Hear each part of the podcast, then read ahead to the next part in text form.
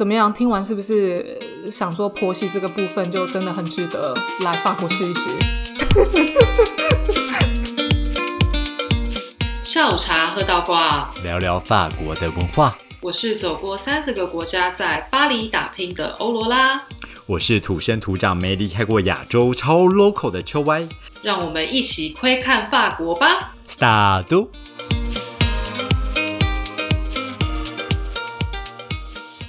律，大家好，哎，我不是说在封城期间，大家电脑千万不能坏掉吗？有了我悲伤的经验，啊，对对对，但我现在发现呐、不只是你封城中间电脑不能坏掉，基本上你人在国外，电脑就不要坏掉。为什么？因为我我们现在这边，你知道，我就是要去 Apple Store，然后我想要买一个注音的 b p m 键盘，对，我买不到呢。但你怎么还需要 b u r p 吗？我跟你讲，因为法国人这边他们用的是法文键盘，法文键盘跟嗯英式键盘是不一样的。然后它 OK 法文键盘啊，你真的你坐在法文键盘前面，你就会觉得你瞬间变成了电脑白痴。你本来就是 就电脑可以这样啪啪啪啪啪用超顺的，no，你在法文键盘面前，你就是天哪，那个 M 在哪里？A 在哪里？Q 在哪里？那个位置不对所以对，排列顺序是不一样的。是不一样的。哦，OK OK，了解。然后这个东西真的很严重，因为你光是你打自己的 email 好了，你打 gmail.com，m、你找不到哦。想说到底在哪里？你要那边一直看，一直看，一直看，一直看。天哪，你不讲，我现在才知道。我以为大家的英文字母该在哪里就该在哪里。没有，真的不是这样。而且就是我就看了 Apple Store 啊，就是 Apple Store 它还不错，有时候它还可以挑键盘，就其实可能大家没有发现这个功能这样。然后很刚好的呢，它就有很多欧语，然后有很有也有包括比方说像土耳其文啊，哦，它也有中文，但是中文是拼音哦，所以 就想说，那拼音上面就还是没有 purple 吗，那我这样子要去哪买？我没有无处可买哎。那你要怎么解决？哦，我跟你讲，讲到这个，我就真的要非常非常感谢我的朋友，因为他刚好要回台湾，然后他愿意从台湾帮我胖扛一台有 purple 的 Mac 回来给我，我觉得很感人呢。因为我在问他的时候，我真的非常挣扎，因为我就是一个脸皮很薄的人，然后嗯。身为一个住在国外的人，就是大家可能有这个经验，就是你会受到一些亲朋好友的请托，每次都要带很多东西，然后其实这某种程度会造成住在国外的人的困扰。然后你看，我这次请他带的东西还不是什么零食饼干，是一整盒电脑，电脑，你还要随身，所以等于是他就要背两台电脑。我真的觉得很对不起这个朋友，我就觉得很不好意思啊。好感人哦。但你还找到这种朋友哎，真的是不是？要是找你，一定不带啊！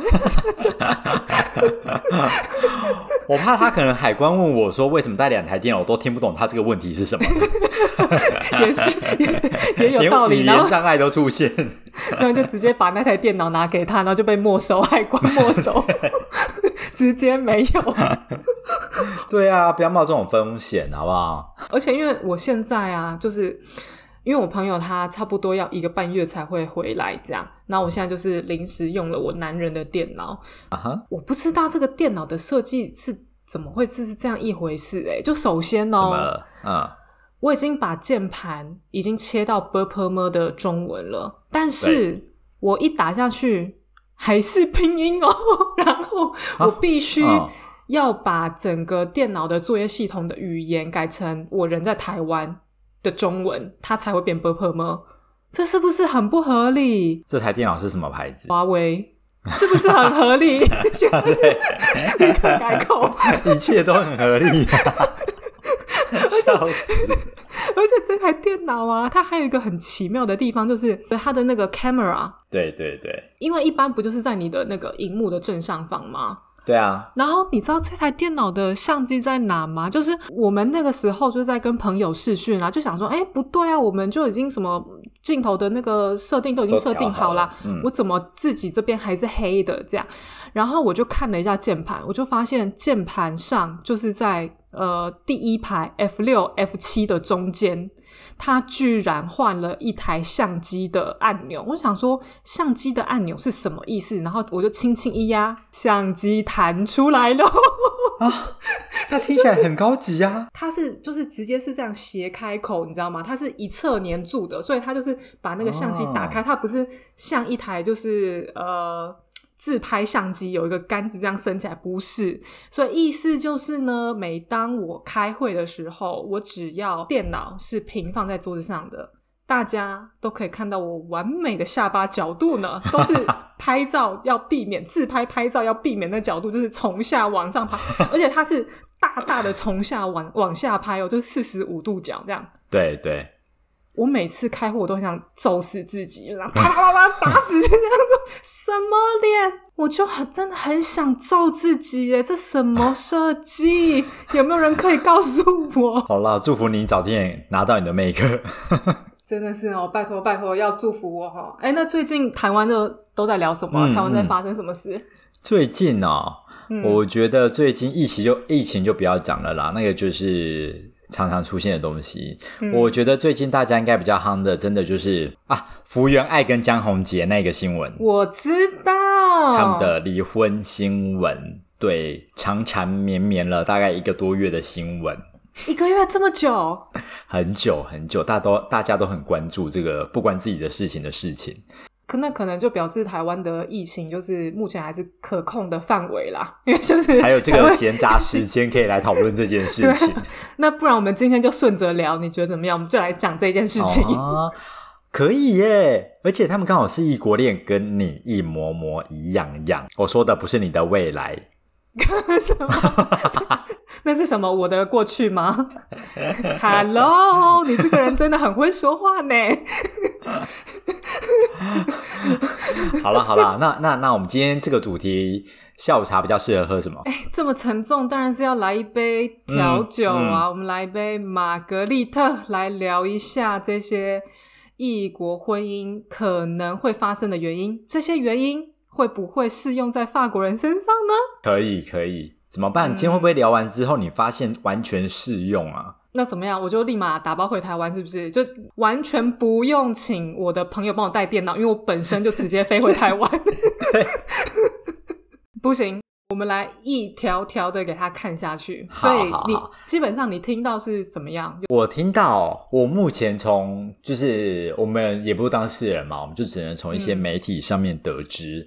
那对他们还还有人很专业的去总结了几个原因，这样子，我们可以一个一个来看待。就是例如说好了，第一个他们说的是啊阶级跟财产的差距。啊，对，因为不是有说什么隔差婚之类的。对对对，他说女方赚很多，跟男方是有差异的哦。哎、可是我觉得这个问题是不是多多少少在每一个国家都会出现发生类似的事情啊？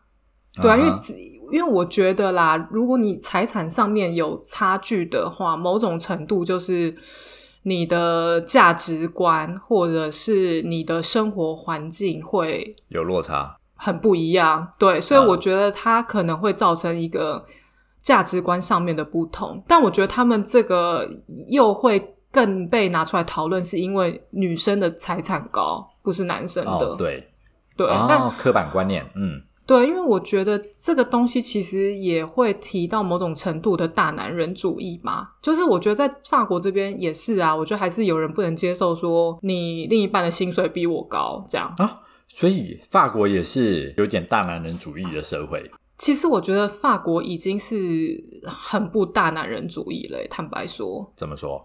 嗯，我觉得他们这边呢、就是你可以看到父母从小教孩子，他们的教法就不会像嗯以前啦，在台湾就可能说啊，女生就是要喜欢芭比娃娃啊、粉红色啊，那男生可能就一定是蓝色啊或什么。其实他们在性别这边其实是会比较平等一点。所以其实有很多人都会觉得说，哎，为什么法国男生特别娘？我觉得那个娘啊，是来自于说男女的平等。就他们今天不会要求说，男生你就是一定要有男子气概，遇到不对的事情挺身而出，而且你不能哭。我觉得这在台湾是蛮严重的一个包袱。你不觉得就是你男生做什么事情，好像你都没有掉眼泪的权利，不然大家就会觉得说，哎，这个也太懦弱了吧，或什么就不会。从小教育就是这样子。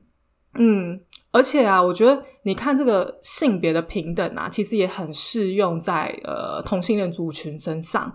因为在法国这边呢，我就发现说，哎，台湾你常常可能就会看到说，可能一对公婆，然后你就会觉得说公会特别明显，因为就是可能会有利落的短发，然后就看起来很帅气，很有男子气概。就你不觉得很常看到这样的公婆组合吗？但在法国啊，你常常就会看到两个就是。很美的长发女生，你完全看不出来任 任何的男子气概，但他们就是一对，就是哦哦哦，那很特别。这边就我觉得好像性别的观念啦，就比较没有像在台湾这么这么的吃重。嗯，对，我觉得是这样。但我觉得好像普遍亚洲的这种男女的观念都蛮吃重的。我觉得是诶，我觉得这是跟我们的文化背景、跟我们的教育是有关的。嗯。就只是差在到底是男方比较高还是女方比较高，每个国家可能不太一样。对，没错。但是刚刚说的那个阶级差距啊，我有遇到一个例子，就是呃，有一个朋友啊，他的先生另外一半，就是你看他的姓跟他的一些过去的背景，就知道他们反正他们家以前可能就是贵族啦。这样，就你其实判断一个法国人他们。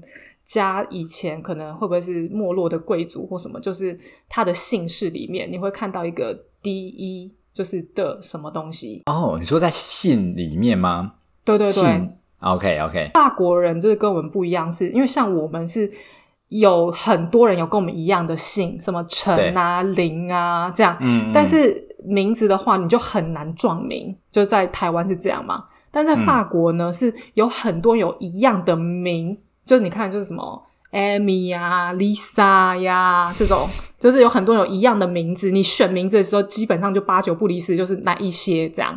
对。但是姓是很特别的，就是你要遇到一个跟你有一样姓的人是很困难的，就真的是几乎是不可能的。所以，对以前呢，如果是老师点名，他可以不讲你的姓，但他一定讲你的名吧？因为他不能说，哎，那个。陈小朋友站起来，陈小朋友，全班一班的人 站起来。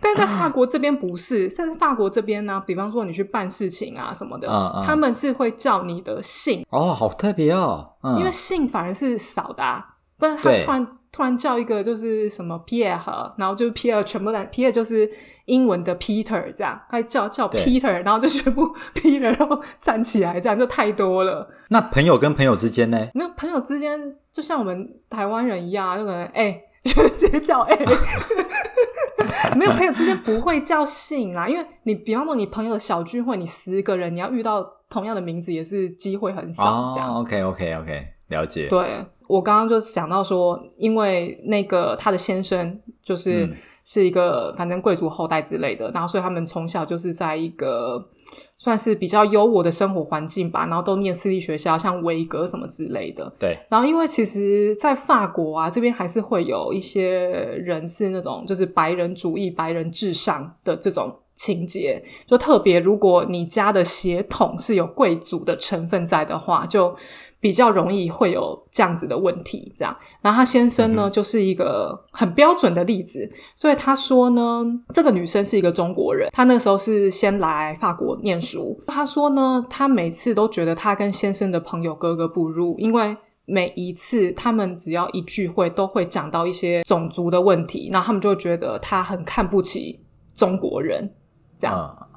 然后他先生也不会帮他讲话，因为他朋友都这样的人，这样。然后他其实。也非常的痛苦，他就觉得他不想再见到他的那些朋友，因为你也不可能跟他说，哎，你这种族歧视或什么之类的。所以，他先生也不能挺身而出吗？还是他也这么认为？他先生也这么认为。哦，天哪，好难受，哦，听起来。嗯，突然我觉得这样很辛苦哎，怎么办？那我是不是要劝他离婚？对呀，这个时候我们要给我们的听众一些建议，就是他的信里面如果有的的，你今天要先确认他有没有种族意识。就是他信里面有的的，你就直接说哦，拜，我直接去找下一位。没有啦，但是我我有一些朋友，他的姓氏里面有的，然后人就超级超级好。我觉得这个也跟你的嗯国际经验有关啦，因为。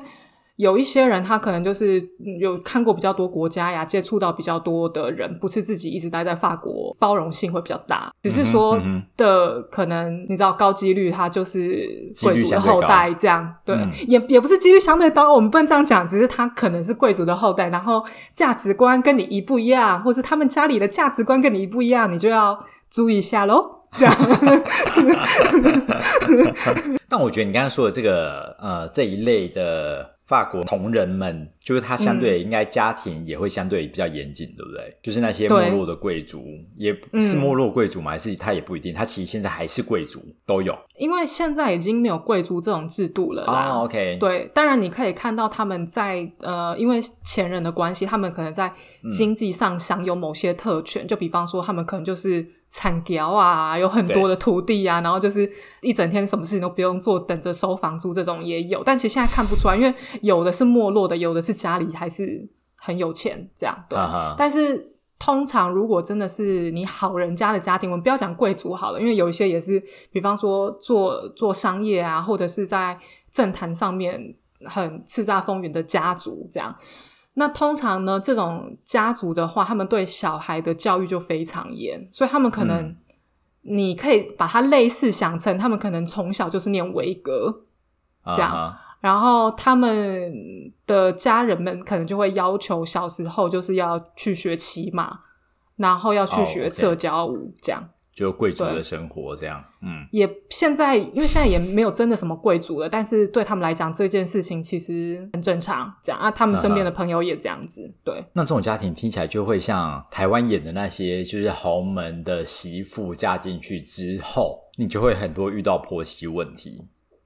我觉得不会耶。我觉得这边反而不会，我我要先讲一种例外，就除非你是呃政商联姻那种，政商联姻那种我们就不提，因为这种就不是真就是自由恋爱，就是我们不提这种非常非常高级人的社会的东西，我们就讲一般正常的 家庭，close 一点的，对对，嗯，对，我觉得在法国这边呢，坦白说，我听到的婆媳问题反而相对少非常多，哎，真的假的？我以为这个是每个国家都会有的耶，因为就是会有一个妈妈在那边啊。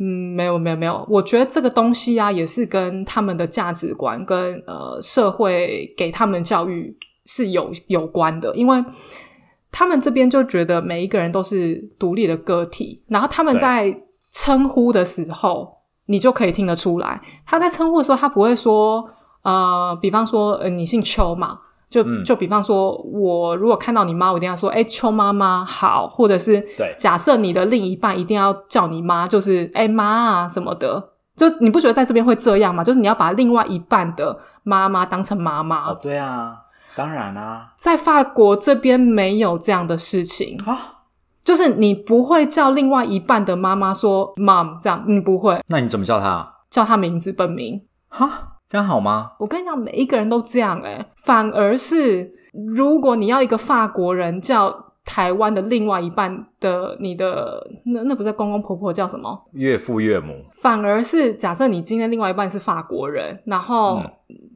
他们不能接受叫岳父岳母，就是爸爸妈妈，他们觉得很奇怪，因为他就不是你爸你妈，他们就没有生你，为什么你要叫他爸爸妈妈？哦，OK。对，所以你看，你听这个，你就会知道说，其实他们的观念是很不一样的。他们不会要求把一个未嫁门的媳妇，就是你要把她侍奉成妈妈，因为你不觉得今天如果你想想看，她如果真的是你妈的话，那你的孝顺程度啊，你对她的毕恭毕敬程度啊，其实是。完全完全不一样的，对，所以其实在这边呢，反而不会很要求诶，甚至你去另外一半的家里做客，你的婆婆家做客的时候，你也可以什么都不用做诶，你会觉得像台湾这边，你就是要去洗碗啊，切水果啊，对啊。一定就是你会说，哎、妈要帮什么？这样，然后开始在那边忙进忙忙出，在这边不是哎、你知道我每一次去我男人的家里呀、然后他妈妈都会跟我说，你不用来帮我，你去你去聊天就可以了，这样，然后 然后他就是会想要就是自己做很多很多事情，天哪，他会不会只是客套在测试你，然后你不知道啊？没有，真的不是，而且因为我们相处很久了，对，所以知道这一定不是客套。他会很呃关心我的喜好，嗯就、嗯嗯。那个时候我好像第一次去他们家吧，他妈妈就问他说：“哎，那个欧罗拉她早餐喜欢吃什么？”这样。然后我我当然我就说，哎、就随便啊，就是都好，你们吃什么我就吃什么这样。嗯 我跟你讲，你搞死他妈妈，吓到，他大炒面线，然 后真的是会吓死哎、然后我就说随便嘛，我男人就说哦，他喜欢喝养乐多，要吃蛋，然后他也很喜欢吃水果，这样。我想说，哇塞，那边讲一大堆，到时候就是搞得、啊就就是你妈很麻烦，怎么怎么办？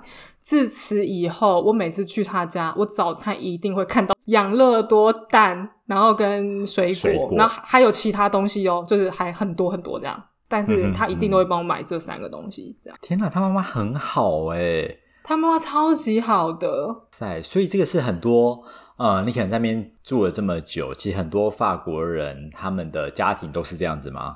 还是你们比较特别？我不能说很多人都这样，因为我也不知道就是其他人经历是怎么样。但然后我以为你交往过十个，可能平均下来比较清楚。你为什么每一次都要黑我？好，开玩笑，开玩笑。然后呢，你身边如何？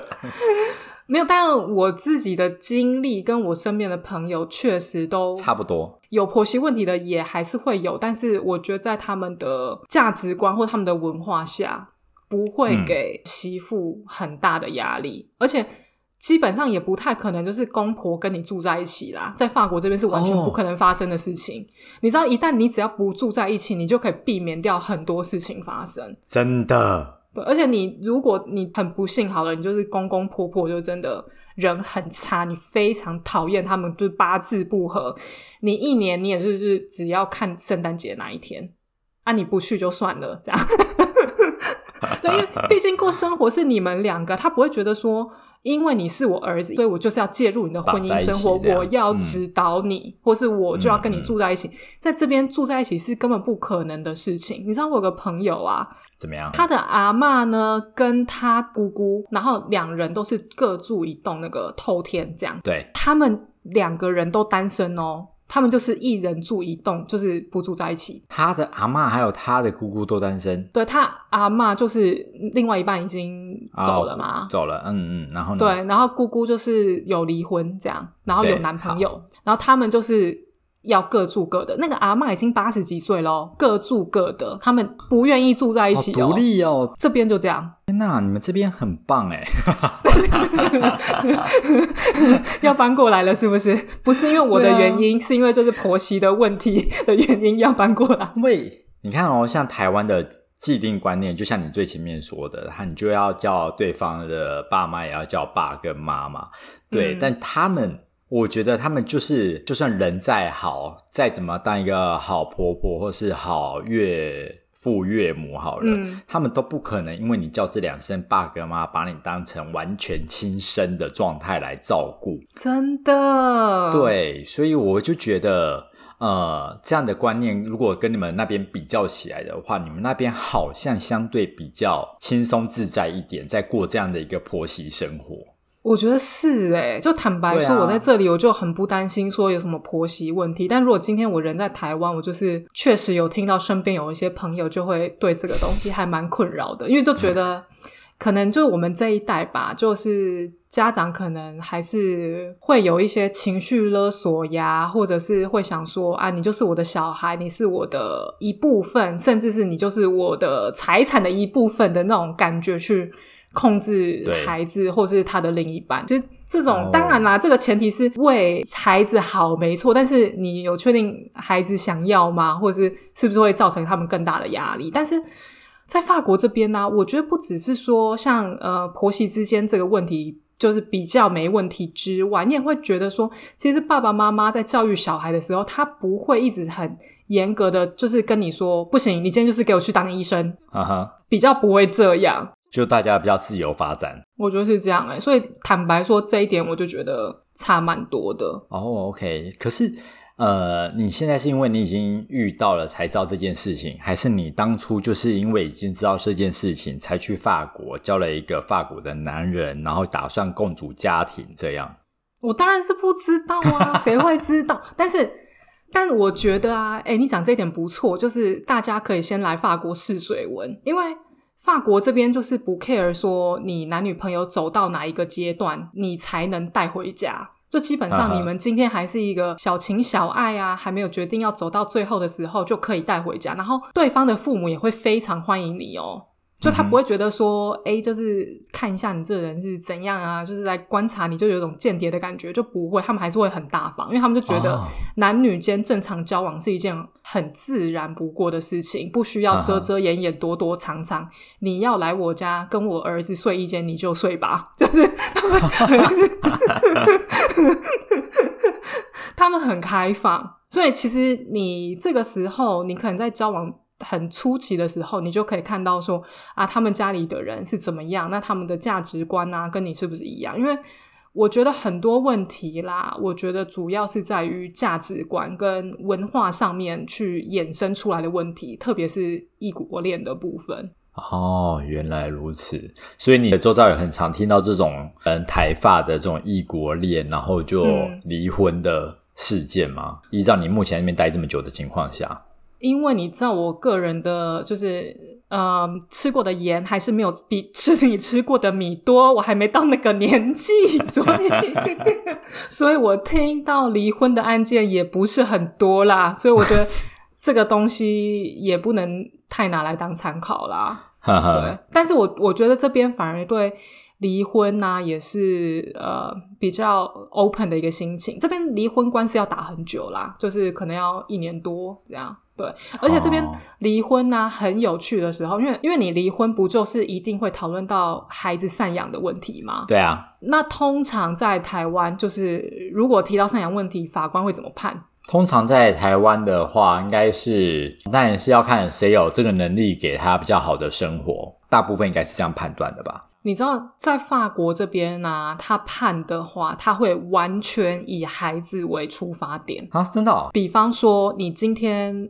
呃小朋友已经念小学好了，那你们今天离婚，你们势必可能就要分居。那分居就是有一个人不会住在你小孩的小学附近，对不对？对啊，所以今天呢，法官就会想说，好，假设今天妈妈拿到这个房子好了，那小孩他可以继续去那间学校上学，所以法官就会倾向给妈妈，因为基本上你不会造成小孩的环境的冲击，这样。但哦当然啦，前提是你也要有抚养的能力或什么的。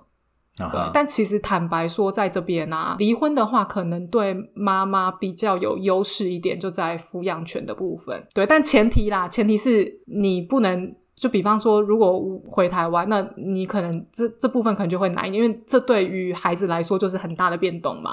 嗯嗯，也是。怎么样？听完是不是呃想说婆媳这个部分就真的很值得来法国试一试？哎，婆媳问题，婆媳问题这一点，我真的觉得大加分呢。我觉得我在台湾的友人都很怕这件事情，哎，很多人都会担心啊。对啊，而且这种东西就是很多是你婚前跟婚后是不一样的，哦，但法国这边其实婚前跟婚后就是就那样。因为在台湾，基本上自己觉得，不管是嫁或者是娶，你都不是所谓的嫁单一对象，或者是娶单一对象。你其实嫁跟娶都是一个家庭，你是把另外一个家庭都娶进来，或者是嫁过去这样子。真的，那个压力真的有够大哎、我也觉得，所以我觉得，如果大家真的是呃，对于婚姻的考量是以上面这几点的话，真的很推，就是照着欧罗拉说的，就跟他一样去法国找一个好男人。然后再吃不回来，这样就死都不会回台湾。Yes，这样的生活大家都羡慕啊。没有，但我跟你讲，就是异国恋还是有很多就是不为人知的心酸的的事情，真的。所以如果听众们你们刚刚好就是正在进行异国恋，然后你们有很多心酸或是。呃，觉得好的地方也非常欢迎的跟我们分享。我们现在已经有自己的 IG 喽，只要打下午茶喝到挂就可以看到喽。然后欢迎利用 IG 私讯啊，或者是贴文留言啊，都欢迎跟我们分享哦，好不好？啊，如果真的有兴趣，对于异国恋这种比较悲伤一点的部分，也可以跟我们说啦，这样我们看要不要再做一集这样啦，好不好？那我们下周见。